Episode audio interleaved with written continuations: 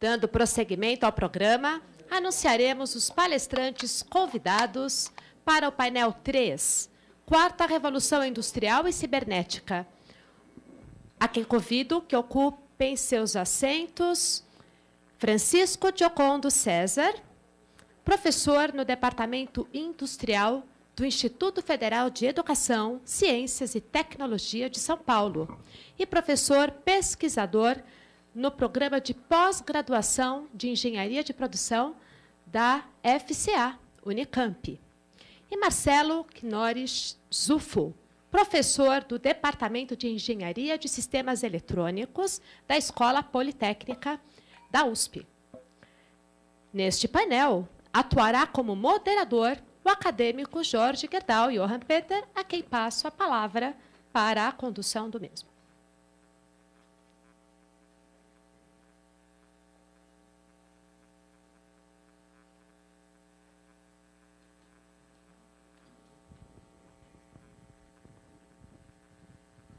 Eu passo então para nesse momento a palavra ao professor Francisco Diocono César para apresentar o tema Indústria 4.0.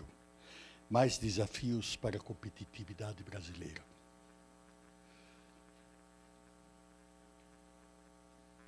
Por favor.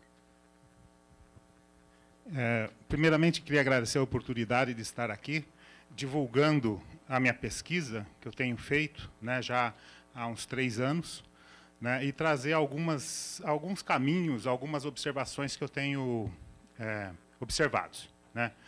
E, professor Cláudio Costa, você me dá o endereço daquele para onde ninguém sabe nada, que eu vejo que na área de indústria 4.0 e inovação, todo dia eu acordo e vejo que eu não sei nada. Né, a gente não consegue. Para vocês terem uma ideia, diariamente são 6 mil artigos que são editados. Então é impossível acompanhar. Né? Então, eu, eu vou falar um pouco de desemprego e um pouco da questão da educação organizacional. Não vou dar a solução, mas vou dar alguns caminhos. ok? A, minha agenda é falar um pouco de conceito de revolução industrial. Todo mundo fala que nós estamos numa revolução industrial, mas ninguém sabe o que é uma revolução industrial. Vou falar rapidamente da, das quatro revoluções industriais. Vou, vou, dar o conceito de smart, né, da, de, de produtos inteligentes um pouquinho de internet das coisas e vou falar das tecnologias emergentes e considerações finais. Então, é considerado uma revolução industrial toda vez que eh, surge uma nova tecnologia, essa tecnologia impacta nos sistemas produtivos e, consequentemente, impacta na sociedade e na economia. A gente só pode considerar isso uma revolução industrial se esses fatores ocorreram. Né? Na primeira revolução industrial, é, sistema motores é, a vapor, né? impactou no sistema de produção, gerou emprego, uma produção um pouco maior, é, gerou renda, classe operária, impactou na economia. Segunda revolução industrial, a questão surgiu a química, a motor elétrico e outras, é, outras tecnologias, possibilitou a produção em massa, que produziu, produ, melhorou emprego, renda, impactou na economia. E o automóvel, que por si só impactou é, fortemente na sociedade. Terceira revolução industrial, por volta de 1970, 2005, né, é, surgiu o microchip, que surgiu daí os computadores, a automação, impactou na produção e novamente no emprego, renda e economia novamente. E agora nós estamos a partir de 2012, 2011, é só uma, datas de referência, né, surgiu a questão da, da, uso intensivo da internet das coisas e do, do ambiente cyberfísico. Impactou nos modelos de produção, emprego, economia. Então, isso é uma revolução industrial, só se esses fatores ocorrerem. ok? A quarta revolução industrial ela não, não ocorreu de repente. Né? Começou lá em 1970, com uma simples estação de trabalho, né, onde na engenharia, onde as informações é, começaram a ser transmitidas para o chão de fábrica e começou cada vez mais a informação a ser distribuída por toda a cadeia produtiva. Né? Então, a empresa se tornou cada vez mais é, no ambiente é, é da internet e o cyberfísico. Né? Então, isso daí não ocorreu é, de uma hora para outra. Vamos falar um pouquinho de produtos smart. Minha apresentação, o conteúdo dela é de 45 minutos, tá? Então eu tive que fazer resumo do resumo do resumo. Talvez alguma coisa pode ficar pendurada, peço desculpa, mas é pela escassez do tempo, né? Produto Smart. Todo mundo conhece, né, o telefone preto aí, né? Que todos nós conhecemos. Esse equipamento aí só servia para quê? Única e exclusivamente para falar, né? E naquelas condições, né? Tinha que ter interseção da telefonista, tudo mais, né? E o outro que veio a substituir, o smartphone. A única coisa que não interessa para mim com ele é falar. É o que eu menos faço com ele é falar. Ele me dá todos os dados, interage com o meio ambiente, eu baixo todos os programas que para mim sejam importantes. Então, o que, que vem a ser um produto smart? O produto smart é aquele que faz interação com o meio ambiente e traz as informações que ao usuário interessa. Ok? Da mesma forma, né? da mesma forma o, o, o, o relógio. O equipamento à, à, à, à esquerda aí só serve para marcar tempo marca dia da semana, né? ciclo da lua, mas só marca tempo. O da direita, o que menos me interessa é marcar tempo, que horas são. Ele fala quanto eu gastei de calorias, se eu estou próximo do, do, do ponto que, eu, que, me interessa, quantos passos eu dei no dia. Me traz todas as informações. Interação com o meio ambiente. Esse é o produto Smart. Levando esse conceito para dentro da indústria, como é que eu faço uma indústria smart ou um produto smart dentro da indústria? Aqui eu tenho um cilindro né, hidráulico. Né? Eu estou pegando essa, essa pecinha do cilindro hidráulico, vamos transformá-la em smart. A princípio, o que, que eu tenho? Eu tenho a peça lá na, na estante e um papel escrito o número dela.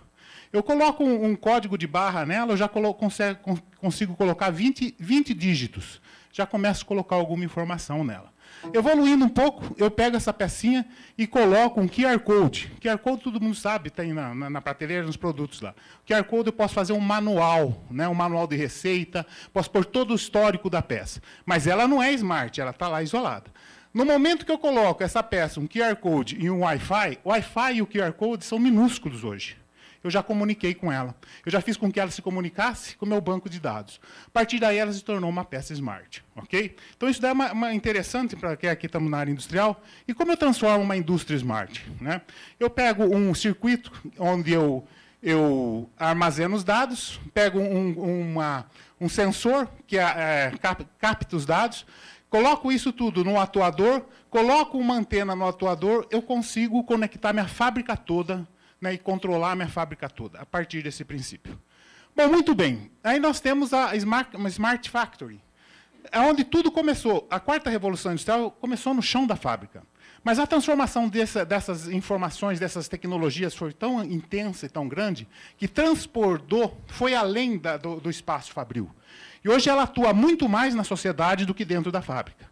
Então, hoje nós temos construções inteligentes, temos equipamentos inteligentes, conexões inteligentes, temos transportes e mobilidade inteligente. Então, hoje o efeito da quarta revolução industrial, que teve início no chão de fábrica, é muito maior na sociedade do que no propriamente digo no, no chão de fábrica. É que nós vivemos isso, nós não percebemos. Né? Nós estamos no nosso cotidiano, a gente não percebe isso, mas o impacto dela é muito maior. E é aí que concentra a, a, meu, o meu estudo lá na Unicamp concentra nisso, de entender os impactos que essa nova revolução, essa nova eh, no, novas tecnologias estão trazendo para mudar a sociedade e mudar a, a economia. Só para a gente falar então um pouquinho de tecnologia emergente, para vocês terem uma ideia, o telefone celular, o telefone comum, levou 75 anos para atingir 50 milhões de usuários. O, o rádio levou 38 anos, o, a televisão, 13 anos, a internet, quatro anos, o Facebook, três anos e meio, celular, três anos, a, a, plataforma América Online, dois anos e meio, e aqui são dois jogos infantis. Um levou 50 dias e outro 35 dias. E vocês, quanto tempo acham que esse, esse jogo levou para atingir 50 milhões de usuários? Acho que o filho de vocês, né, ou algum de vocês, brincaram com ele. Levou 15 dias, apenas 15 dias. Então, uh, o que está acontecendo com essas novas tecnologias? O poder de impacto dela na sociedade é muito rápido. Né? Vejam vocês um exemplo aqui. Vou dar algum, três exemplos de tecnologia, porque senão eu ficava a tarde inteira aqui falando tecnologia. Os robôs, né, que eu acho que é uma, uma tecnologia muito impactante. Né? Lá em 77, quando a gente assistia aquele filme lá, a gente falava, oh, isso é impossível, nunca vai acontecer. Né? Daí lá em 75 a gente já tinha os braços dentro da indústria. Né? E, em, dois, em, opa, desculpe. em 2013, eu já tenho esse, esse robô, o Atlas. Ele é um humanoide, para vocês terem uma ideia. Ele faz, ele faz atividades repetitivas do ser humano. Ele faz com perfeição. Né? E, e o último lá, que é o, o Handel, o Handel é um humanoide muito mais rápido, muito mais ágil. Né? Então, quer dizer, é, a gente acorda e fala qual a nova tecnologia que eu estou perdendo? O que está acontecendo? Por isso que eu posso falar para vocês, eu não sei nada, porque você vai falar, ó, oh, Giocondo não viu isso, já está acontecendo. É impossível ver. Né? Continuando, a questão da inteligência artificial. Essa é a ferramenta mais poderosa da, da quarta revolução industrial. Para vocês terem uma ideia, lá em, mil, em 52, é, foi um dos primeiros computadores, ele só fazia as quatro operações. Né? Já em, em 97, o Deep Blue já conseguia jogar xadrez e ganhar dos maiores jogadores de xadrez do mundo. Ah, em, em 2012, 2011, a IBM Watson já tem capacidade de auxiliar é, advogados nas suas, nas suas causas, com 75% de acerto, enquanto que um advogado comum tem 50% de acerto, e auxiliar médicos em diagnosticar algum tipo de câncer. E já temos o DeepMind, é um avanço maior do que o Deep Blue. Tá? Ah, bom, outra ferramenta são softwares né, softwares violentos. Imagine vocês, todas essas indústrias automotivas, nunca elas iriam estar preocupadas com a indústria de software. E o que é o carro autônomo, se não um computador em cima de quatro rodas? Né? Então, perceba como as coisas estão mudando drasticamente. Tecnologias, eu poderia, então, falar a tarde inteira sobre tecnologia, mas o mais importante, que isso tudo está impactando fortemente na educação, agricultura, longevidade, sociedade e nossa maneira de viver. Isso que é importante. Então, mais importante que a tecnologia é a consequência que ela está trazendo. Ela está trazendo uma transformação pesada na sociedade, muito intensa. Então, mais importante do que a tecnologia em si é a transformação que ela está causando. É, por favor, poderia colocar esse filme Ok, não tem problema. Bom, aí esse filme mostra, no YouTube tem, ele mostra que toda vez que teve uma revolução, em, em, é, uma revolução industrial, a, a, a, humanidade cresceu o número, é, o número da humanidade, né, a, o número de pessoas. Por que, que cresceu o número de pessoas? Porque toda revolução industrial trouxe uma vantagem ou uma, uma condição de vida melhor. Então aí está a minha primeira coisa. Se a revolução industrial fosse ruim, por que a população cresceu? porque trouxe uma condição de vida melhor. E nós estamos numa nova revolução industrial, né, que, não, é, que, por sua vez, vai trazer uma condição de vida melhor. Com relação ao emprego, 30% dos empregos que nós temos hoje não existia há 10 anos atrás. E daqui a 15 anos, 65% dos empregos não existem hoje. Então tem um ditado também de Einstein, que foi colocado aí, a definição de insanidade. Insanidade é fazer a mesma coisa e querer resultado diferente. Então, ou vocês vão ser insano, ou melhor, começar a fazer coisa diferente. Né? Então, por isso que não gera desemprego, porque novas ciências, novas áreas de trabalho irão surgir intensamente. Questão da educação, né? Lógico que tudo isso tem que ter uma base forte da educação.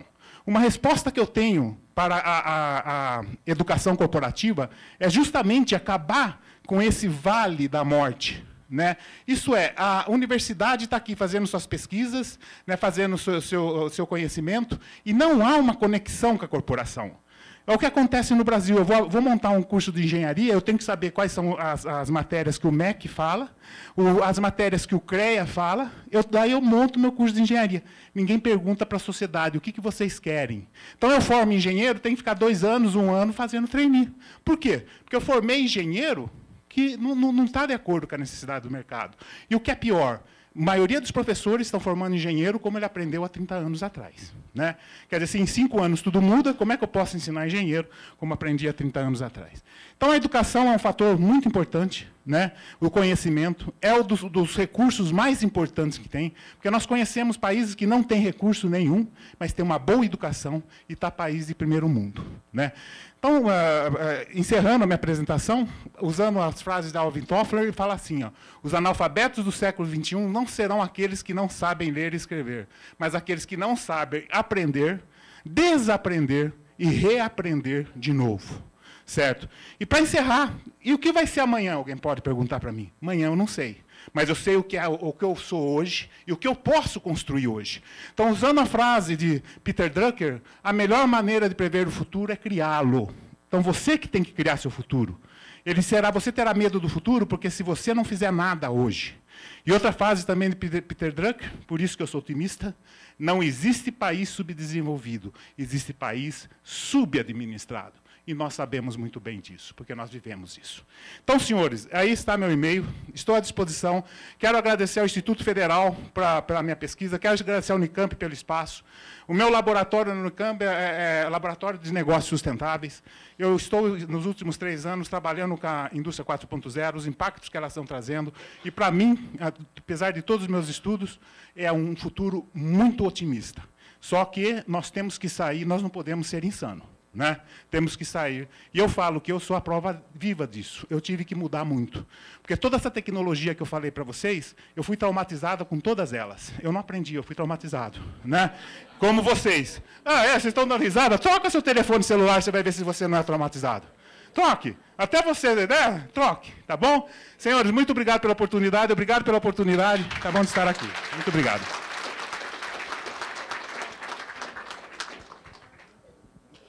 Parabéns e muito obrigado, professor Giocondo. Realmente você conseguiu nos trazer um resumo rapidamente né, sobre todo esse cenário de evolução que temos na indústria 4.0.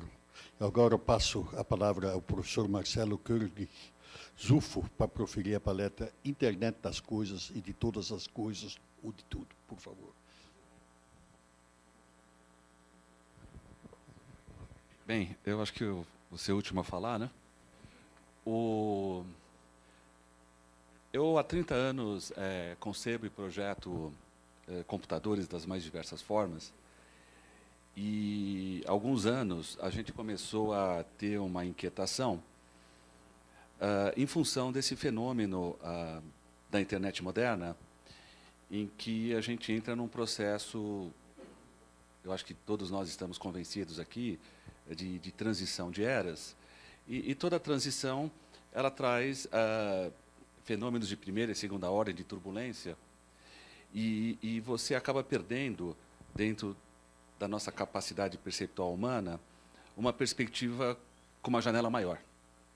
Então, a nossa preocupação é tentar entender esses processos uh, de uma forma mais ampla e o meu colega já falou um pouco de indústria 4.0, um, um, conceito uh, surgido uh, na Alemanha alguns anos atrás, quando os alemães, eh, que são uma potência industrial na Europa, eles se rebelam com os europeus e eles acabam criando uma ruptura em termos de política pública com, com o movimento de internet das coisas, que surgiu com muita pujança na Europa o grande medo dos europeus é ficar em terceiro depois da China e dos Estados Unidos. Né? Então, eles sabem que a qualidade, a competitividade é algo fundamental e, e o, a plataforma para isso é tecnologia. Então, a Europa resolveu focar todas as suas fichas uh, em internet das coisas, mas a construção desses consensos, às vezes, é mais lenta do que a própria evolução tecnológica que nós observamos. E os alemães, extremamente ansiosos com isso, resolvem sair na frente com o conceito de indústria 4.0, a questão de três anos atrás. E a gente está vendo que esse paradigma, essa abordagem, ela vai atingir todos os setores da sociedade. Ontem nós estávamos falando, por exemplo, com a Sabesp, lá nós estamos falando de saneamento 4.0. É, conversamos recentemente com a indústria do agronegócio, agro 4.0. Então, é, na verdade, isso é um arquétipo de um paradigma que vai ter implicações muito mais profundas, vai trazer desemprego, vai trazer uh, alterações em padrões comportamentais no campo da moral, é, no campo da privacidade, e é muito importante a gente entender isso no médio e longo prazo. Uh, a gente na USP se estruturou uh, na forma de um think tank, então nós constituímos lá um centro para perceber essa perspectiva para daqui 30 anos. Quando a gente olha o mundo para daqui 30 anos, nós que somos engenheiros, a gente olha para trás e a gente começa a trabalhar com uh, processos preditivos. É, fenômeno esse que nós precisamos reconstituir aqui no Brasil. Vamos imaginar essa cidade que fez uma revolução militar em 1932. Todo mundo sabe qual que é o logo da USP, né? Ciência vences. Pela ciência venceremos. Porque militarmente perdemos naquele embate militar. Mas vencemos porque nós constituímos toda uma plataforma intelectual, nós construímos a, as fundações uh, de um ciclo de inovação que a gente vivenciou nesse país. Tanto que, posteriormente a esse processo, a gente teve uh, um ciclo de pujança econômica, principalmente no campo da indústria, muito forte. E esses processos, eles se desarticularam. Uh, a gente começa a perceber que vários países do mundo uh, têm seus think tanks. Né? Falou-se aqui, por exemplo, que a população do mundo está aumentando, mas a do Brasil está diminuindo. Isso é um fato. A, a fertilidade feminina brasileira diminuiu radicalmente. Uh, essa questão, por exemplo, da, de toda a discussão da Previdência, ela é só pontinha do iceberg. Se a gente contar é, o quanto nós ganhamos em expectativa de vida na década passada nesse país, é, nós ganhamos o poder da vida eterna, porque para cada ano que vivemos, nós ganhamos no Brasil um ano de expectativa de vida. E a longevidade do brasileiro está aumentando vertiginosamente, o que nos vai trazer uma outra dimensão no campo da saúde. A gente já sabe que em bairros aqui em São Paulo, por essa questão da internet das coisas, as pessoas não morrem mais de causas naturais. Nem daquelas causas digas, ditas do terceiro mundo, como infecção. As pessoas morrem de acidentes. Então, uma das questões que a gente vê na saúde 4.0 é prever acidentes. O mais comum é o acidente cardiovascular. Mas nós temos a queda e vários outros acidentes que, na verdade, vão ser os fenômenos ou as singularidades que vão matar as pessoas. Quando a gente cria esse think tank, nós trazemos gente da saúde pública, da medicina, da filosofia, das relações de trabalho, do social, a gente começa a ver o problema fundamental. Onde que está a questão fundamental que vai estabelecer as bases para a gente entender essa fenomenologia nos próximos anos. E a gente entende que o problema fundamental é a relação humano-máquina. Que hoje a gente faz aí por teclado, mouse, está todo mundo fazendo, né? Mas vai mudar muito isso no futuro. Talvez eh, os nossos netos vão dar risada do jeito como a gente interage com os computadores hoje. Talvez tecnologias eh, promissoras como Brain Machine Interfaces, telepatia, uh, ou outras formas de sensoriamento sejam mais interessantes. Por isso que a gente chama o nosso centro de Centro Interdisciplinar em Tecnologias Interativas. Porque a gente acha que a chave para a gente entender a evolução da humanidade sob essa perspectiva é como vai ser a relação com esses novos seres chamados computadores. Né? A gente constituiu um prédio próprio para isso, com autonomia administrativa e financeira da universidade. E a gente começa a olhar para trás.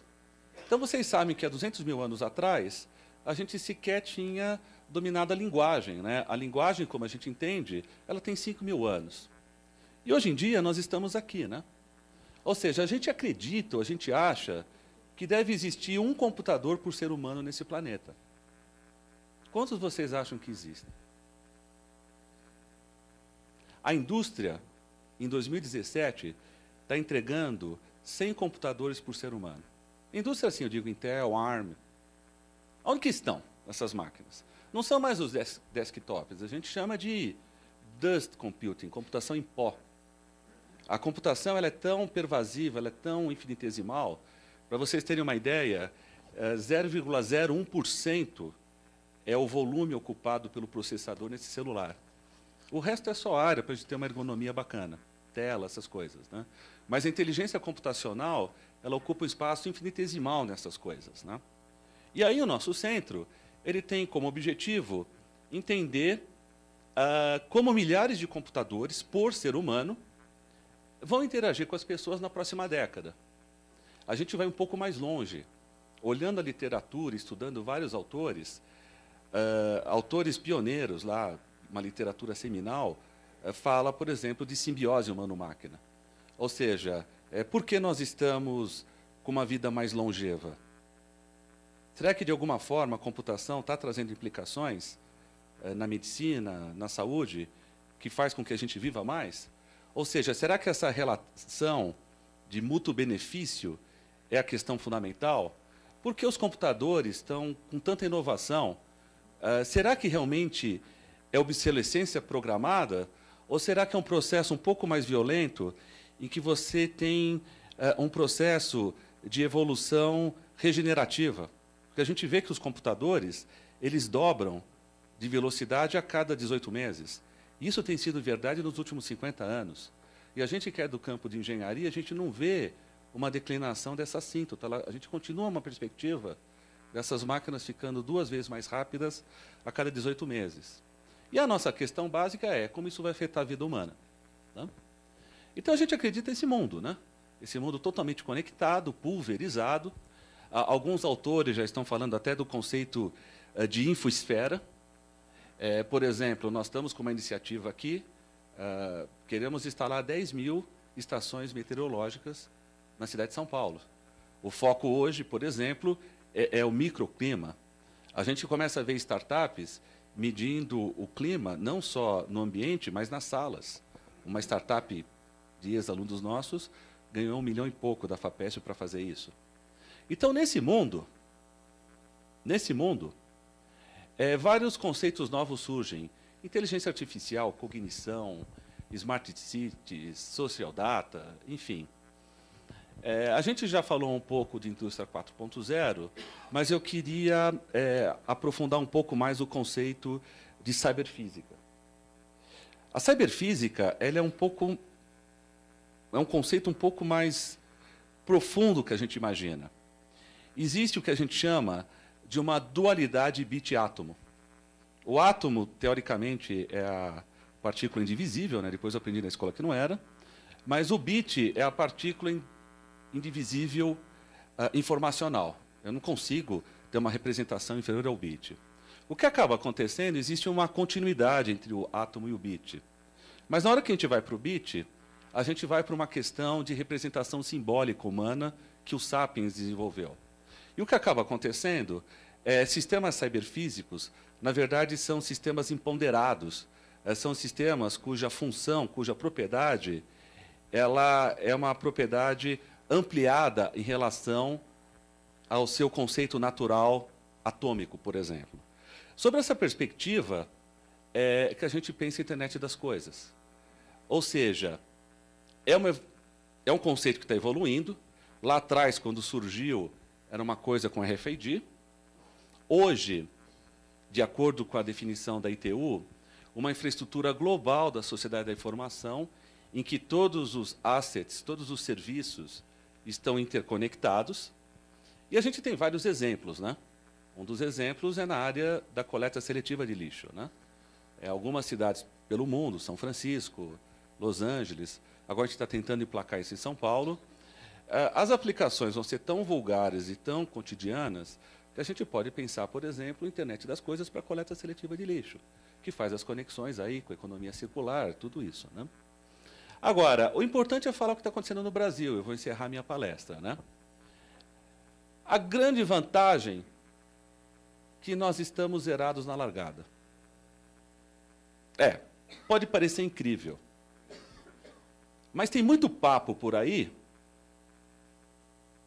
e o Brasil está começando em pé de igualdade com outros países do mundo. Tá? Essa é a grande verdade. Não há, pelo que nós temos observado, é, distância. Tanto que eu passei duas semanas no Silicon Valley, vim aqui é, para a FutureCon. Sinceramente, eu encontrei debates muito mais assertivos e objetivos no campo da internet das coisas do que eu vi no Silicon Valley em congressos muito importantes da área. Ou seja, para o Brasil, a internet das coisas é uma grande oportunidade. E apesar de toda essa confusão política que está tendo, discretamente foi formulado por um corpo técnico do governo federal o Plano Nacional de Internet das Coisas. Acabou de ser lançado. Esse plano, por exemplo, eh, os técnicos do BNDES que fizeram uma análise econômica eles acreditam que o impacto econômico no Brasil coadunado com vários estudos mostrando que as BRICS vão ser uh, os países, ou bloco econômico que mais vai tomar vantagem da internet das coisas. Na economia brasileira, para 2025, o impacto econômico é da ordem de uh, ah, 250 bilhões de dólares. Né? Eu sugiro todos vocês irem no BNDES e baixarem esse estudo. Né? Normalmente a gente mete pau no governo, mas nós temos um estudo muito bem circunstanciado lá. Fala, por exemplo, de coisas como uh, a questão do Schumpeter, lá da desconstrução criativa. Né? Vai ter desemprego? É óbvio que vai ter. Quando a gente fala de veículo autônomo, a gente vai ver, hoje os sindicatos aqui em São Paulo de transportes estão preocupados com o desemprego de cobrador. Nós não vamos ter motorista. Não vai ter motorista para Uber. Não vai ter motorista para colheitadeira de, de, de cana. Ou seja, haverá desemprego massivo em algumas áreas? É claro que vai ser. Vamos ter uma economia mais competitiva? Vamos. Mas nós vamos ter que nos rearranjar e nos reestruturar como sociedade em alguns setores.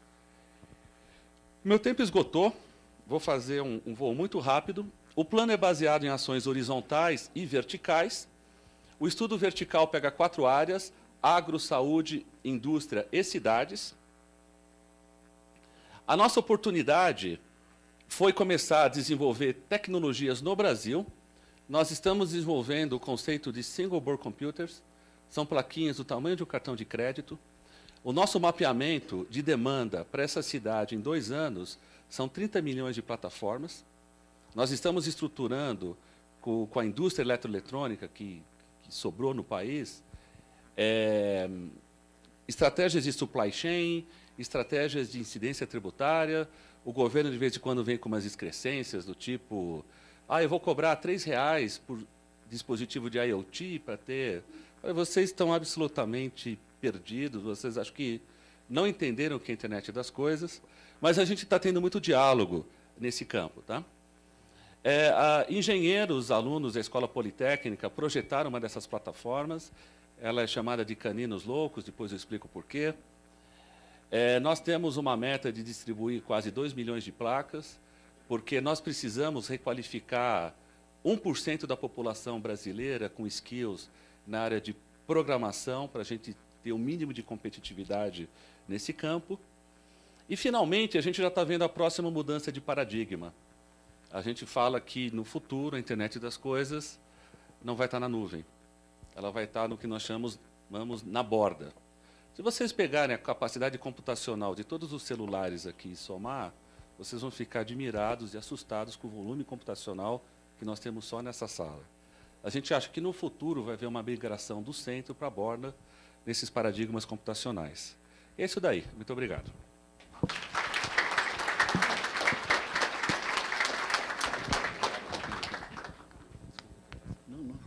Por favor, eh, eu gostaria de agradecer enormemente ao professor Marcelo na sua apresentação. É extremamente interessante que eu acho que essa manhã que nós tivemos aqui hoje na nossa ABQ, ela nos deu várias dimensões sobre o processo, a evolução do mundo da tecnologia, né, principalmente o impacto que tem em todas as atividades. E nessas duas últimas apresentações, né, eu, vamos dizer, nos deu indicações importantes em relação ao futuro. Eu, pessoalmente, tenho tido uma preocupação enorme, porque eu, da minha vivência do que está acontecendo, né, tipicamente, novamente, exatamente numa reunião que nem hoje nós temos aqui, nós temos apresentações, visões, né, realmente é um privilégio a BQ conseguir reunir um debate inteligente como nós tivemos aqui. E, e na realidade, vou dizer, do Brasil, em termos das diferenças dos níveis de capacidade intelectual técnica em relação aos excluídos, é um processo que nós ainda não temos resolvido. Acredito eu que a tecnologia poderá ter um papel importantíssimo nesse processo de aceleração, mas, de qualquer forma, eu acho foi posto aqui é, justamente o problema conceitual da prioridade do processo de educação para que realmente possa haver desenvolvimento econômico. Eu, pessoalmente, estou absolutamente convicto de que o, o nosso limite de crescimento econômico, que é orientado praticamente na busca de indicadores financeiros, que tecnicamente supervisão financeira são corretos, mas o nosso limite está na capacidade de capacitação da educação.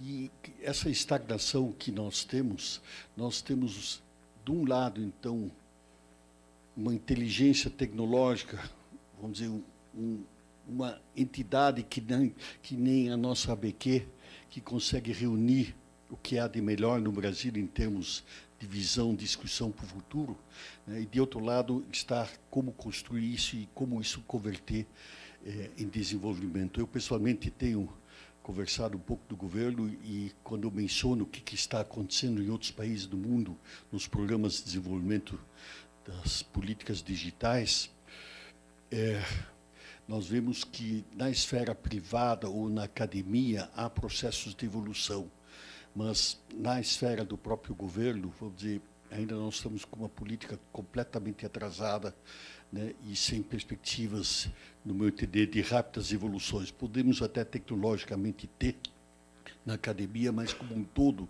né, a pergunta é como vamos nos ajustar. E aí eu colocaria uma pergunta que seria o seguinte: para o Brasil, qual seria a melhor alternativa frente a essa nova revolução? Qual é o papel da universidade no contexto da indústria 4.0?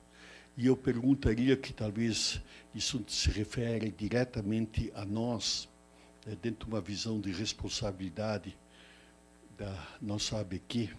O né? que, que nós podemos fazer né? Vamos dizer, nós todos, provavelmente, na soma de informações que recebemos, estamos impactados. Né? O que, que nós devemos ou podemos fazer na ABQ né, para ajudar que o país né, possa entender o que está acontecendo? Nós vemos o que está acontecendo no mundo, né? vemos a revolução. Eu acho que o setor privado do Brasil, de certo modo, está acompanhando essa corrida, até porque, pela cultura do benchmark, isso, de certo modo, acontece. Eu tenho uma frase da presidenta da, da SAP, que numa inauguração aí, conversando com ela, ela me disse o seguinte, Jorge, que não se converter em tecnológico, ou a empresa que não virar tecnológica, ela vai morrer. Então, o temor à morte faz no setor empresarial, né, é, o temor à morte faz com que, antes de morrer, a gente busque soluções. Mas nós temos 40% do PIB praticamente sob gestão pública. Enquanto outros países que estão já hoje ajustando seus processos, essa modernização, seja pela eficiência que traz, né? nem quero falar na educação, vamos dizer, o que, que a tecnologia nos possibilitaria, né? e nós não avançamos, nós temos que romper essas estagnações. Então, eu pergunto o seguinte, né? que, que realmente o Brasil precisa fazer como melhor alternativa e o que, que uma ABQ nós né, podemos fazer para realmente é, a nossa responsabilidade individual e coletiva, eu acho que nos exige pensar o que, que nós podemos ajudar para romper esse ciclo de estagnação. Né? Porque sem evolução social e educação, né, nós não vamos vencer essa barreira do desenvolvimento. Então, professor Francisco, eu lhe pergunto primeiro, depois nós temos que ser rápidos, né, porque estamos atrasados. Eu já me estendi demais, por favor. O que eu percebo é o seguinte: nós precisamos quebrar o paradigma de universidade de um lado e empresa do outro. O laboratório da universidade tem que ser o mercado, tem que ser a indústria. Enquanto não houver essa fusão, não adianta. A gente tem que mudar os paradigmas. Então, é, eu acredito isso. E outra coisa, é, como o senhor observou, a empresa que não cair no, no, não se modernizar, não cair no ramo tecnológico, ela vai morrer. Mas você já pensou que se você modernizar, você pode abrir novas, novos segmentos de mercado, pode mudar seu, o seu, o seu, o seu o seu negócio e ampliar o seu negócio.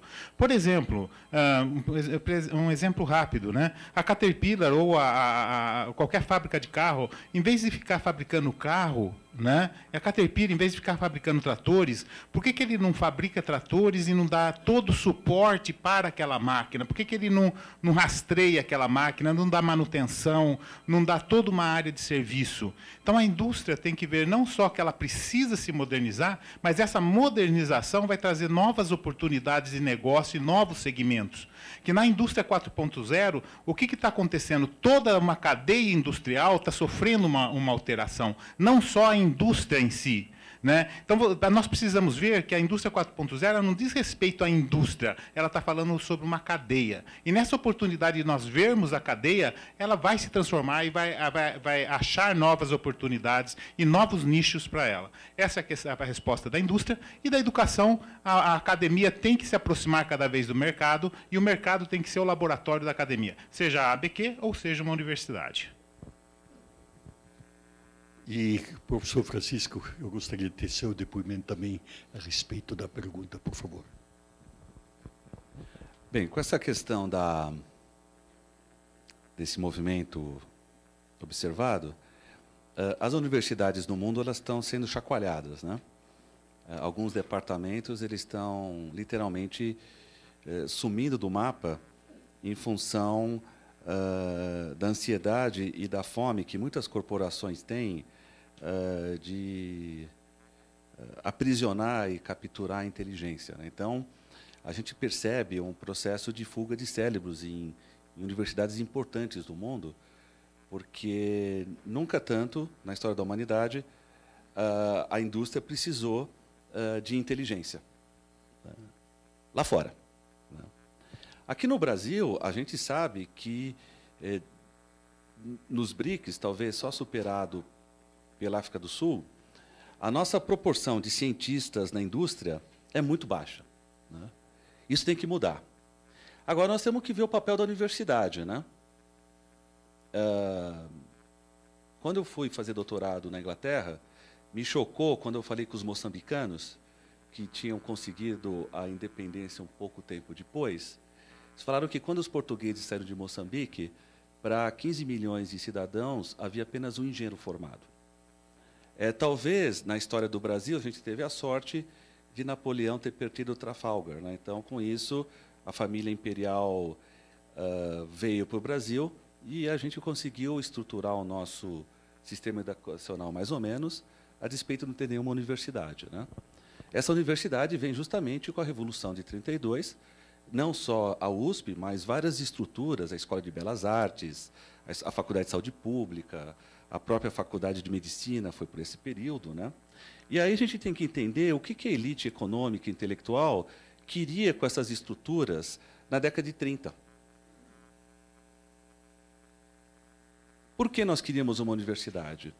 Nós tivemos um relativo ganho econômico e a gente queria pedigree. A, a, a, aquela artista super famosa, que eu esqueci, pintou Iapuru, a me deu Tarsila, ela falava o seguinte: eu prefiro ir para Ubatuba do que ir para Paris. Né?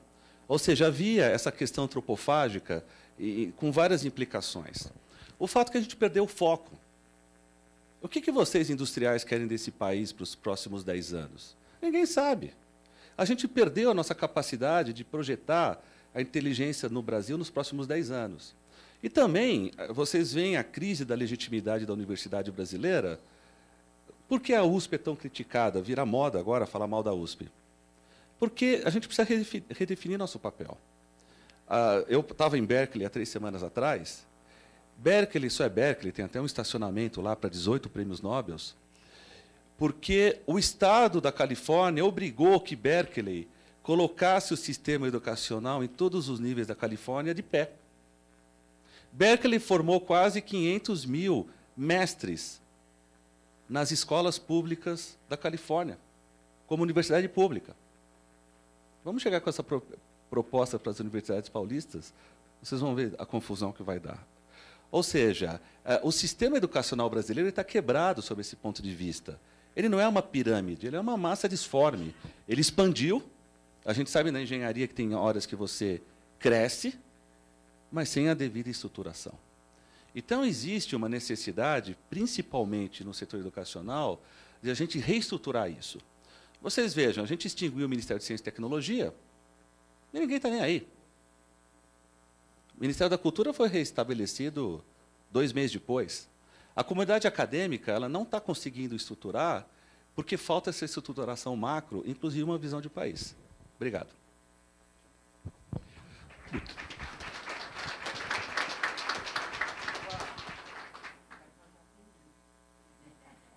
Por favor. Ladies first. Não, não vou, não vou brigar, não. Vai falar que eu me pega leve. Você está péssima fama. É, não sei se está ligado esse microfone aqui. né? É, é uma curiosidade e uma pergunta.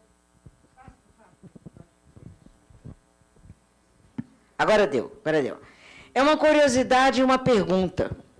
É, existe uma, umas- uso, como se fosse a mesma coisa, da quarta revolução industrial 4.0 e a nova era digital.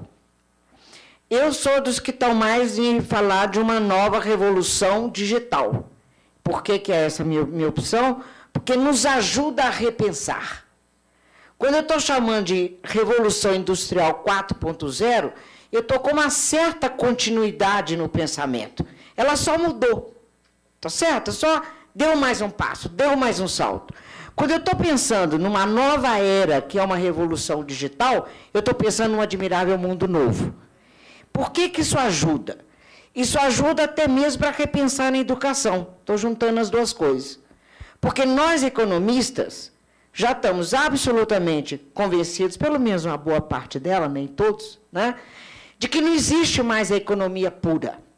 A economia hoje tem seu lado comportamental extremamente forte, inclusive com o Prêmio Nobel de Economia, quem está tratando de comportamento do consumidor. Então, juntou psicologia e juntou neurociência. Então, nós já começamos a fazer isso.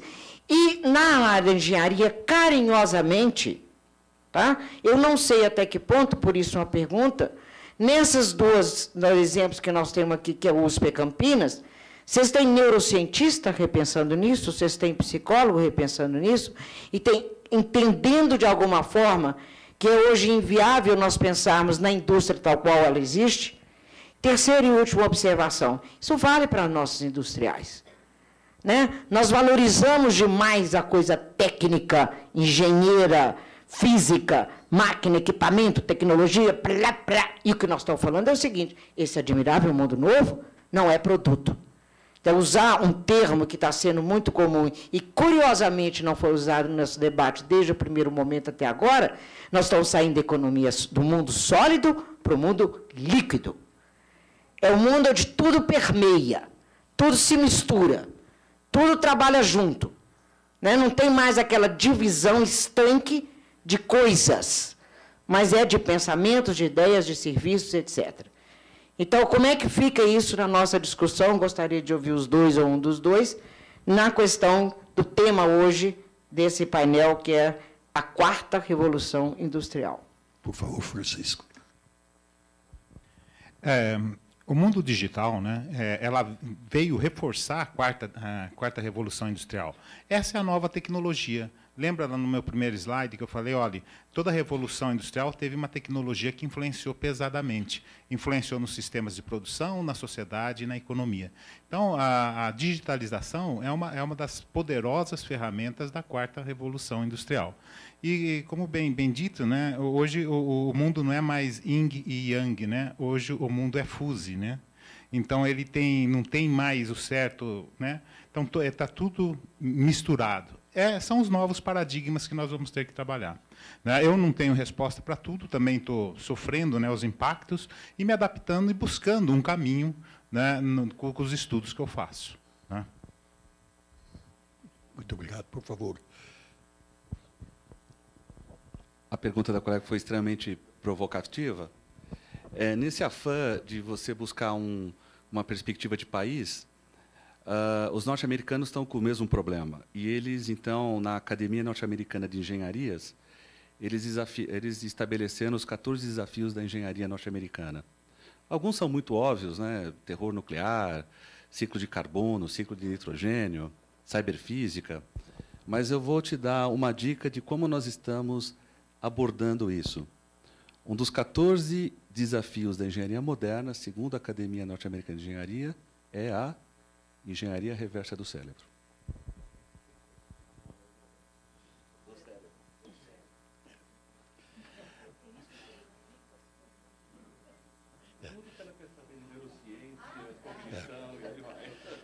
Né? A, a verdade, é, Doroteia, é, é, o mar é um só.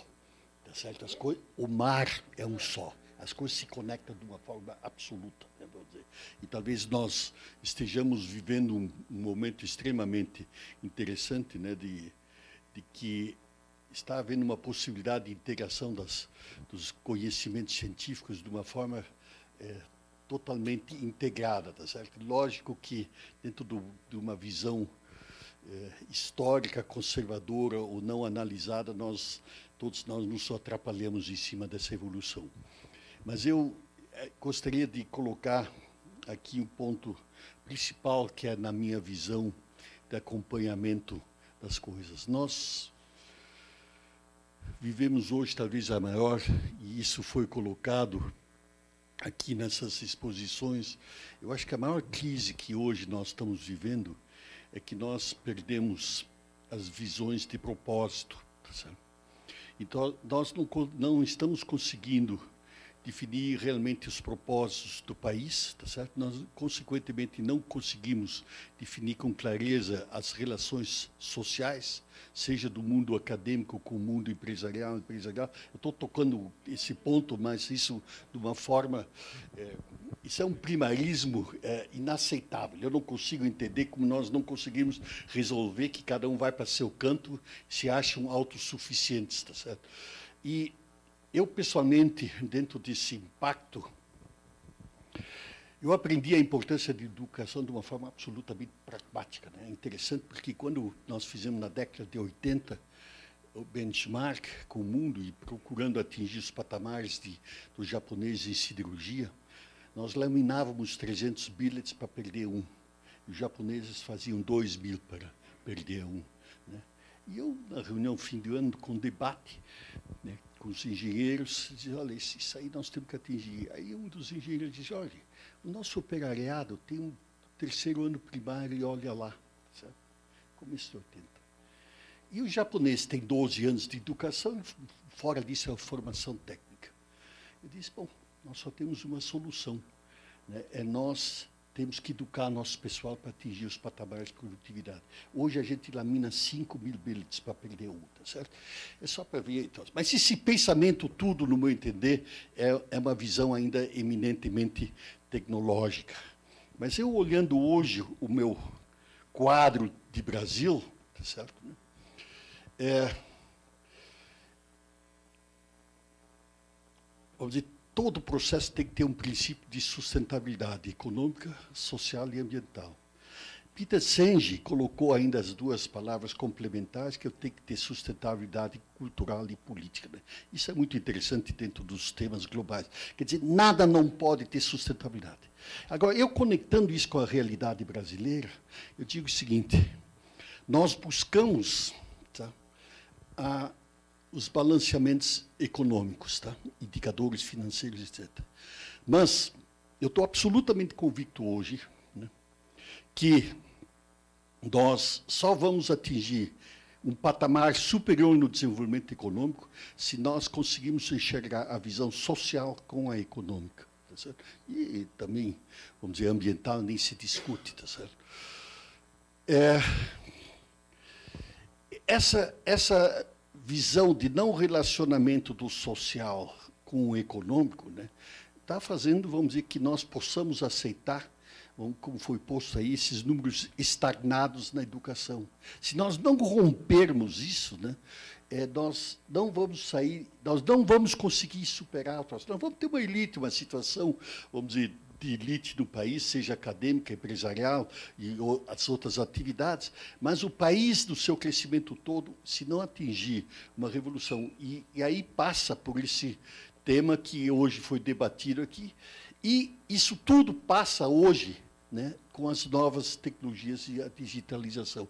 Então, nós, de certo modo, temos hoje à disposição, se nós tivermos a competência do entendimento de acompanhar essa revolução mundial e, eventualmente, atingir os patamares. Mas, se não houver uma macroconceituação né, de que realmente é, nós temos que olhar o processo de uma forma integrada, eu acho que nós não vamos conseguir vencer. Por isso que, vamos dizer, a pergunta tão importante que coloco, tá certo? Que papel nós na ABQ podemos fazer nesse processo? Porque é, qual é a diferença da ABQ que, que nos distingue, talvez de uma forma única, desse tipo de associados que nós temos? Que é, pela visão da qualidade, talvez é, é, é uma das poucas instituições que tem uma formação acadêmica e tecnológica e que vê o mundo pragmático do que como se constrói qualidade, tá certo? Essa conexão conceitual técnica, teórica, científica para o mundo prático, tá certo? Essa, essa visão nós temos nesta casa, tá certo? E eu, eu digo, se nós não conectarmos isso, nós não venceremos. Eu agradeço imensamente eh, a atenção de vocês, nós realmente fomos para um horário bastante adiantado, mas eu, eu lhes digo, digo o seguinte, eu sou profundamente grato né, de ter podido participar o que eu aprendi e escutei hoje, né? porque me faz aprender a pensar mais de que que a gente pode fazer e o desafio fica aí, né, gente? Eu acho que nós como ABQ, né, que tem isso aqui é um pacote de conhecimento técnico e conhecimento científico acadêmico, né? E com uma visão aqui está cheio de gente que transforma o conhecimento em pragmatismo de realização, né? Que, que nós podemos ajudar o Brasil para vencer essa batalha? Isso é um desafio enorme, mas não tem muita instituição que eventualmente consegue conjugar isso, como nós aqui na BQ. Muito obrigado.